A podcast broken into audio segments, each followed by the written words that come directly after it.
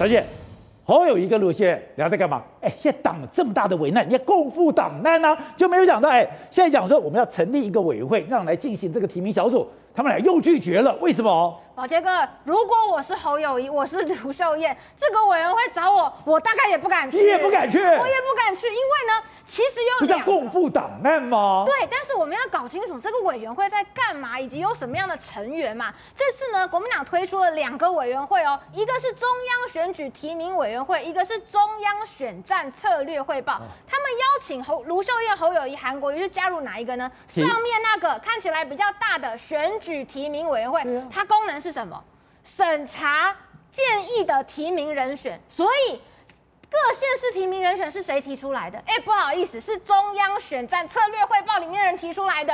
他们只是来审查用的，是来背书的，背书用的。然后他们本身就是选将，所以为什么侯友谊跟卢秀燕就说：“哎，我要回避啊，不然，哎，你建议要提名我卢秀燕，我侯友谊，然后我自己审查通过说，那就提名侯友谊吧，提名卢秀燕吧。”他们也会觉得说这个逻辑上面有点怪怪的嘛。再来，实权在哪里？很清楚了，实权。就在这个中央选战策略汇报里面，我们看一下里面有谁哦。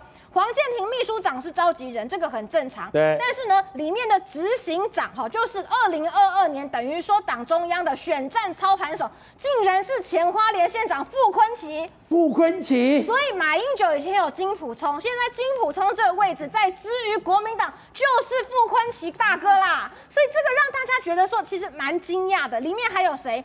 周习伟、邱靖纯、刘政鸿、吴碧珠、庄启旺跟黄敏公，这就非常有趣喽。你看，呃，中央提名委员会就卢秀燕跟侯友宜他们如果去了，他只是审查了这个傅崐萁提供的名单过与不过而已。真正有征询、协调、提出建议提名人选的是傅崐萁他们。而且神秘的事情是，哎，你这两个委员会，如果你要一起合作的话，那我是不是在策略汇报里面要有一些是跟侯友宜、跟卢秀燕很好的人？对。可是呢，我们看看细部哦，新北市负责新北市操盘是谁？是周习伟。那周习伟呢？他跟侯友谊在二零一八年的初选杀得刀刀见骨。他说过什么？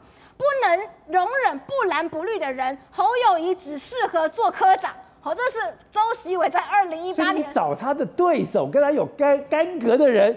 去做选战策略汇报，所以现在就变成说党内炸锅，就连年轻人这一块，党部呢提出了一个加权超过一百趴的计划，我们党的年轻人竟然有所维持。这本来是朱立伦一个立功的大好机会，可是像在我的选区竞争新人很激烈，两个新人都出来讲，为什么？因为对于四十岁以上的这个新人，几乎他的空间就没有了，他就是在比什么？比你的年纪跟比你是不是第一次选，但是你的实力如何，看起来好像就不是那么重要了。